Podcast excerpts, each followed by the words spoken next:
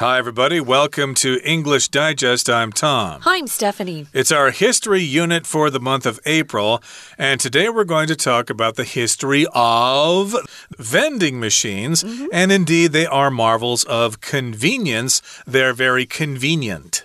They are convenient. I remember my first real love of vending machines began when my family would go on those family vacations and I'd want to get a bottle of pop and we'd always have a vending machine at the gas station and I'd go get my nickels. I think it was nickels back then from my parents and I could buy a pop, which is soda pop or, you know, like a cola or something. But uh then I grew to even love them more when I was in college.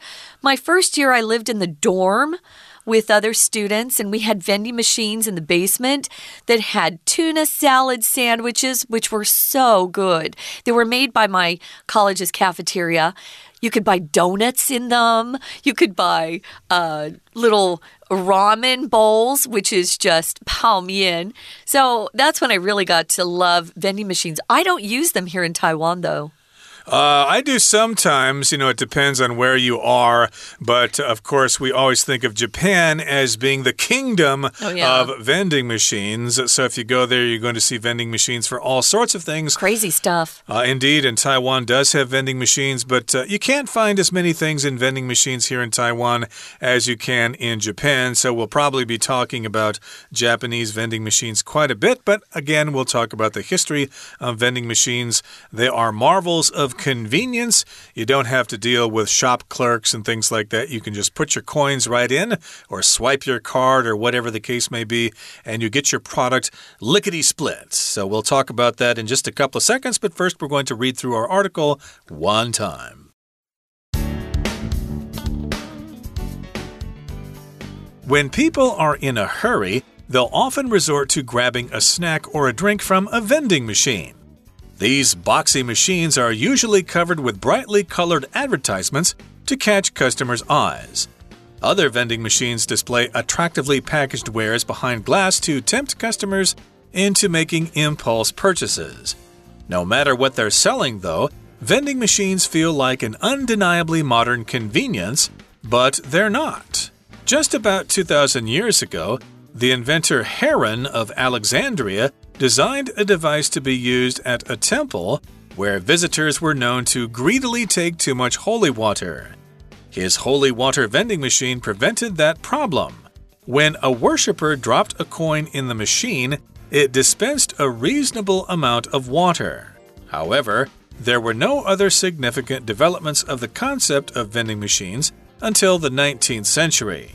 In 1867, Simeon Denham's patent application for a completely automatic vending machine that sold stamps was approved in England. Percival Everitt took things to the next level in 1883 when he introduced his ambitious postcard vending machines in British train stations and post offices. In addition to postcards, people could buy envelopes and writing paper. In the early 1900s, beverage machines appeared on the scene. This opened the door to bottled drinks, which in turn led to one of the most common types of vending machines, the bottled or canned soda machine. Today, in addition to bottled drinks, you can find vending machines that offer you fresh coffee and even whole cakes. They're no longer limited to coins in terms of payment either. Vending machines take bills and credit cards, along with Apple Pay, Line Pay, and other digital payment methods. This has made it possible for vending machines to offer more expensive items, such as cell phone accessories and even cell phones. Vending machines have come a long way in their 2,000 year history. First used in a holy place to regulate people's access to a divine resource, they have become a way for people to access things they need whenever they need them. Who knows in what exciting and fantastic ways vending machines will expand as time goes on? Okay, guys, we're going to talk about vending machines, marvels of convenience. When I was looking this up, Tom, I discovered that in the dictionary that they have a different name for these in in the UK. And you'll be surprised to hear they're called slot machines. Oh, no. Slot machines in American English are the kind of machines that you put coins in and you gamble to see if you can win a, a lot of money, right? So you pull that lever down. That's a slot machine for us. Right. But according to the dictionary, uh, slot machine is what they call vending machines in the UK. Wow. If you are British or studied there and you heard them uh, refer to them as something else, let us know. Write us a note. We'd love to hear from you. So, vending machines are called marvels of convenience. Marvels, anything that's a marvel, is something that's extremely good, it's wonderful. Could be a person, it could be something that's pretty amazing that someone built or created or invented.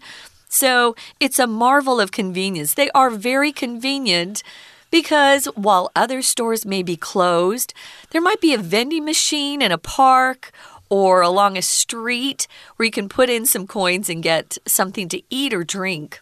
Again, they're marvels of convenience. They make our lives convenient.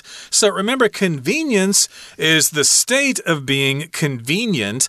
And convenient, of course, is an adjective. And a lot of people make this mistake when they uh, talk about uh, Sangdien. Mm-hmm. That's a convenience store. It's not a convenient store, although the store can be quite convenient for you if you need to buy something rather quickly. But still, in English, we say convenience store. I have seen more and more uh, Taiwanese English here correct that mistake. So, congratulations, guys. It's getting better.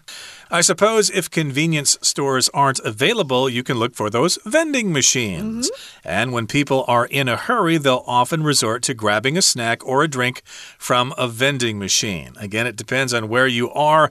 If you want to get a Coke or something like that, mm -hmm. or a mm-hmm. soda or a candy bar or something and you're in a hurry, hey, there's a vending machine. I'll just pop some coins in there and take a quick snack with me.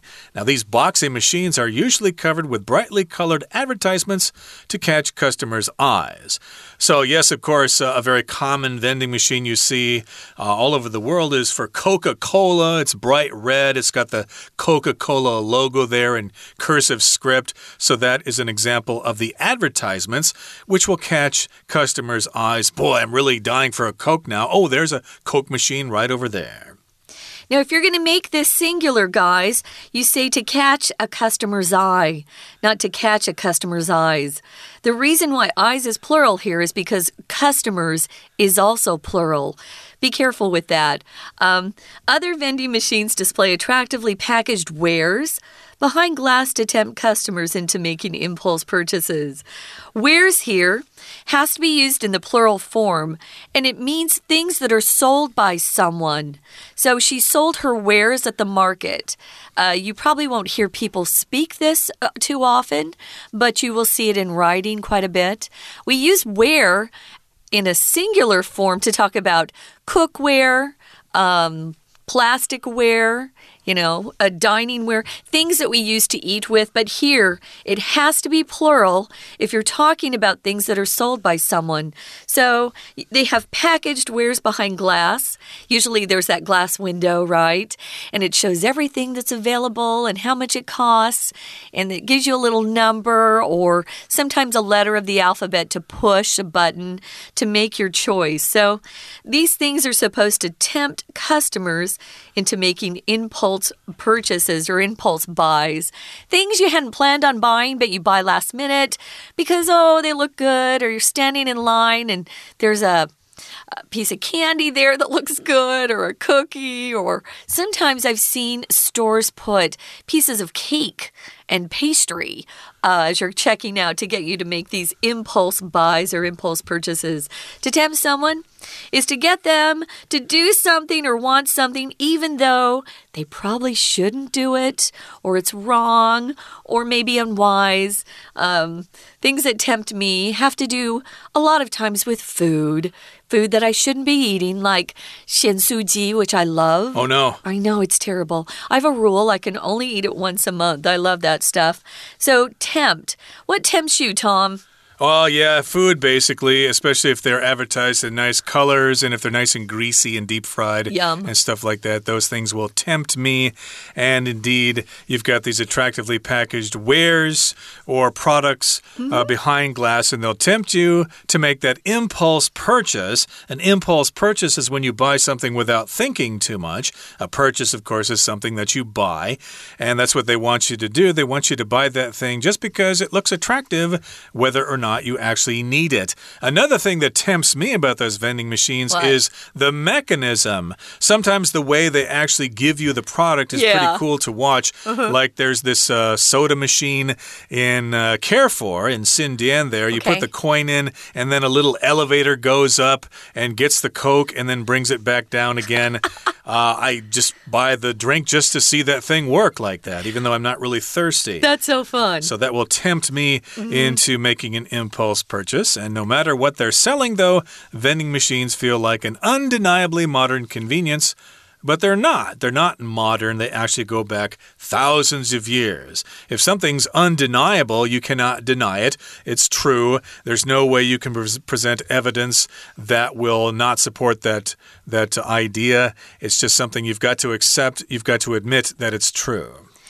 I just wanted to mention quickly I think a lot of our listeners are familiar with the word purchase, but it just is another word for buy.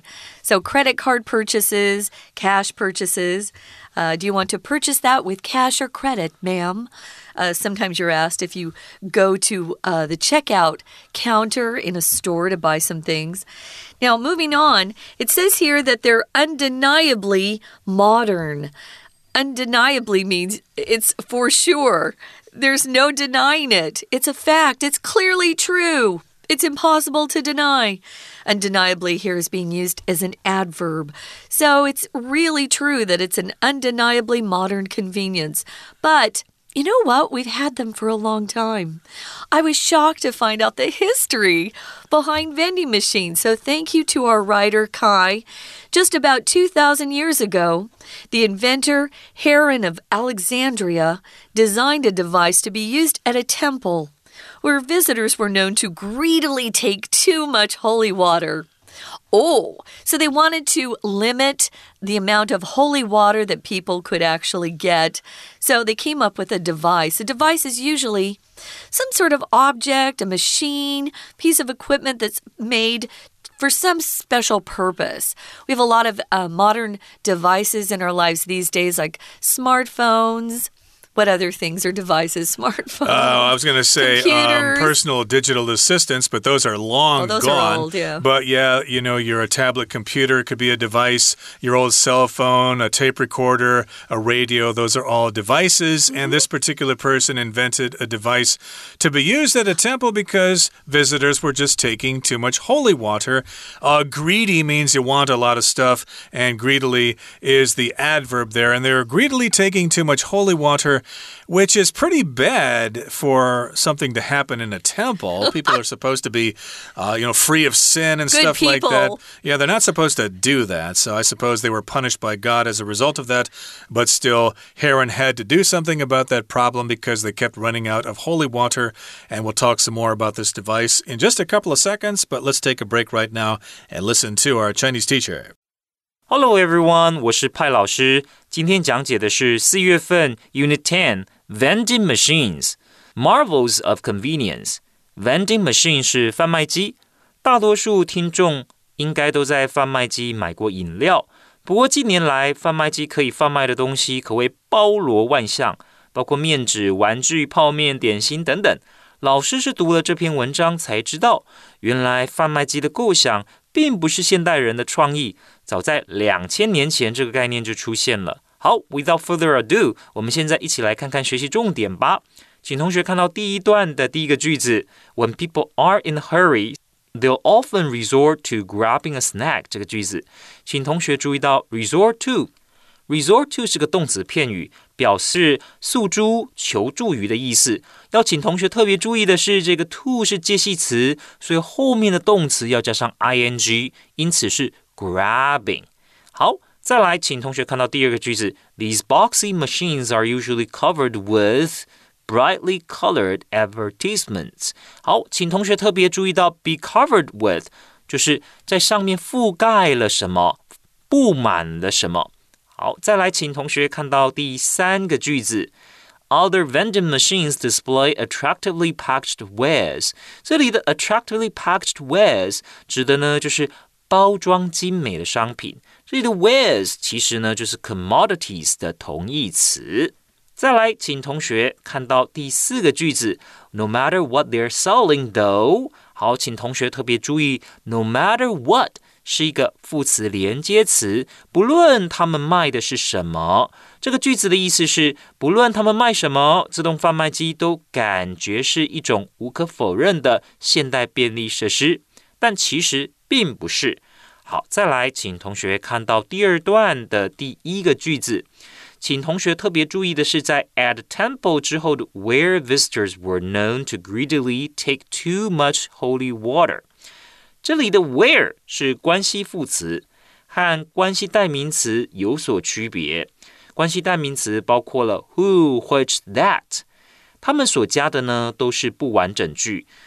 关系代名词要是后面的关系子句的主词或者是受词，可是关系副词所加的是完整句，它不缺主词，不缺受词。这个句子里面的主词是 visitors，那因为动词是被动语态，所以它并不需要再接上受词。这句话的意思呢是说，据悉到访的民众很贪心，会带走太多圣水。We're going to take a quick break. Stay tuned. We'll be right back.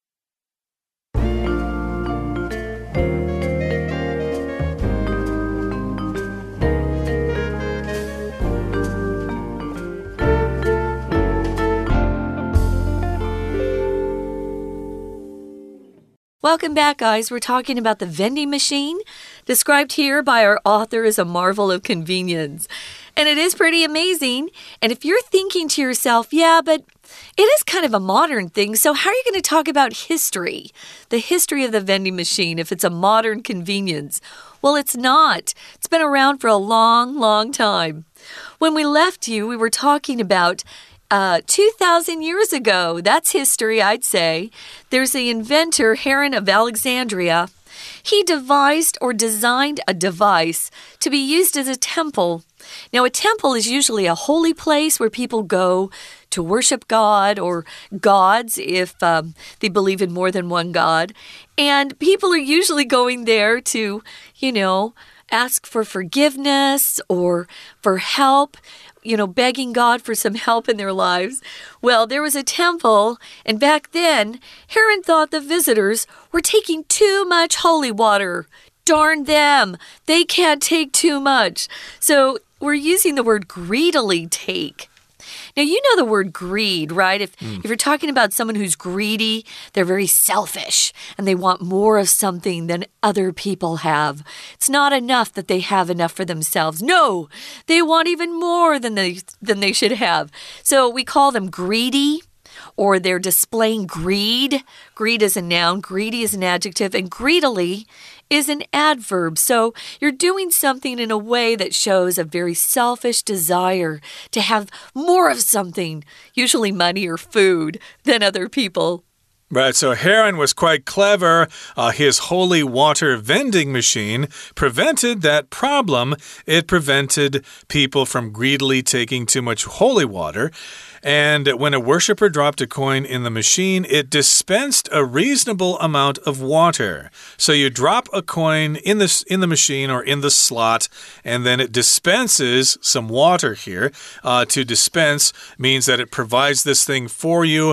Uh, of course, when you put money in a vending machine nowadays, it will dispense what you want. It will give you the soda. Or, of course, you've got a soap dispenser at your home or in a bathroom in the sure. public. You just push on the pump and it dispenses a small amount of soap so that you can wash your hands. And you should do that regularly because of viruses and stuff like that. You can uh, go to a bank or an ATM and it will dispense cash or bills, whatever bills you want. Or Someone can dispense wisdom or justice or advice. A newspaper columnist, columnist who writes will dispense advice to millions of readers. So we use dispense quite a bit, don't we? But a dispenser, yeah, is a very functional uh, piece of equipment, usually at home, like uh, Tom said, a soap dispenser. Well, this particular vending machine dispensed, and I love the way this is written, Tom, a reasonable amount of water, mm. not too much.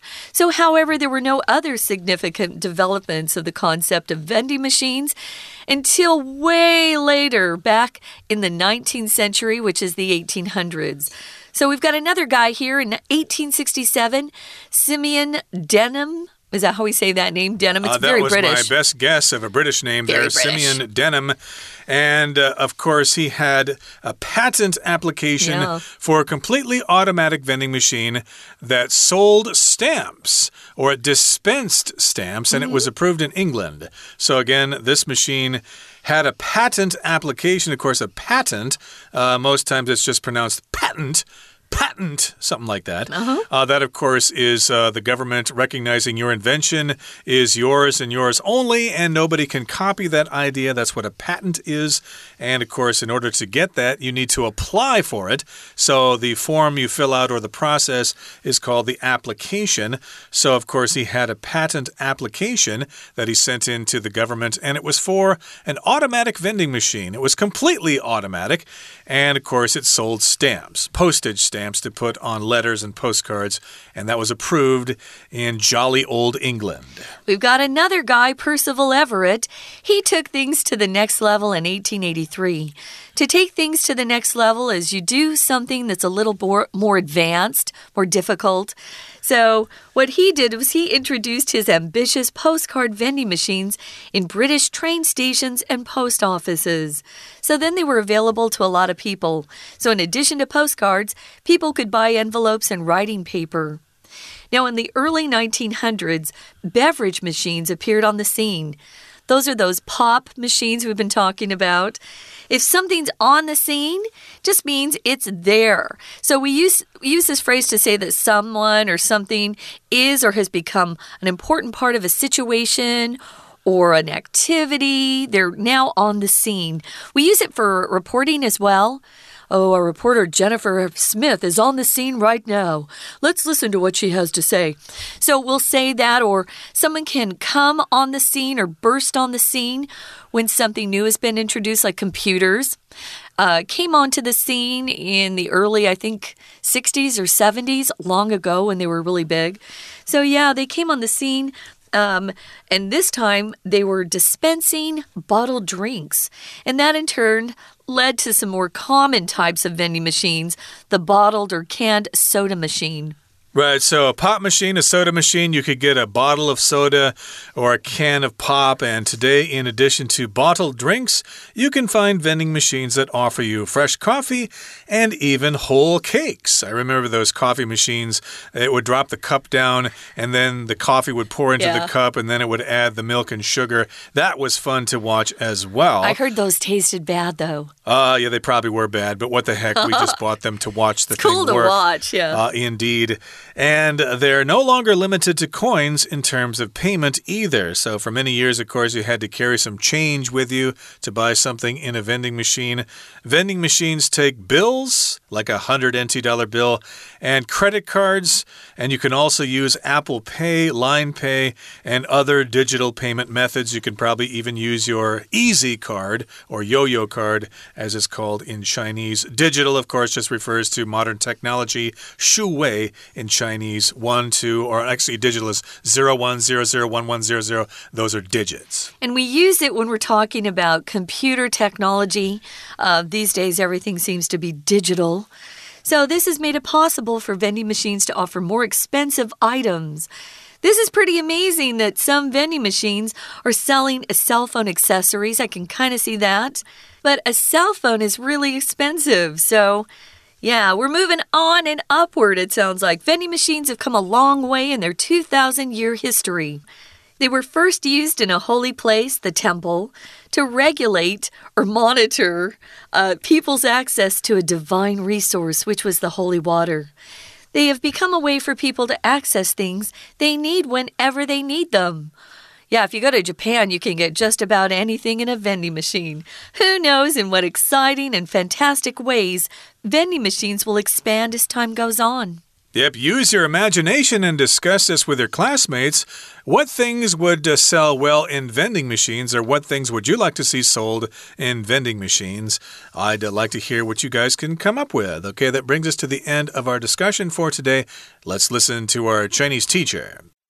好，请同学继续看到第二段的第二个句子，His holy water vending machine。好，这句话的意思是说，当祭祀者把一枚硬币投入机器的时候，这部机器就会 it dispense a reasonable amount of water。这里呢，dispense 是个动词，它是 supply 的同义词，就是说这部机器会供应合理数量的水。好，再来，请同学看到第三个句子。However, there were no other significant developments of the concept of vending machines until the 19th century。请同学特别注意到句子里面的 no 还有 until，请先画起来。主要子句里有个否定词 no 或者 not，那后面接上了 until，表示到了某个时间点才发生某件事。整句话的意思是说，直到西元十九世纪，自动贩卖机的概念才出现其他重大发展。再来，请同学看到第四。个句子，这里有一个字叫 patent application，指的呢就是这个发明人他申请了专利，patent 指的就是专利。那获得核准，动词用 The application was approved，获得核准。再来，请同学呢看到第五个句子，Percival Everitt took things to the next level。请同学特别把 took things to the next level 画起来。这句话的意思是说，贩卖机到了一八八三年，因为 Percival Everitt 有了进一步的发展，他把贩卖机这个概念呢带上了更高的层次。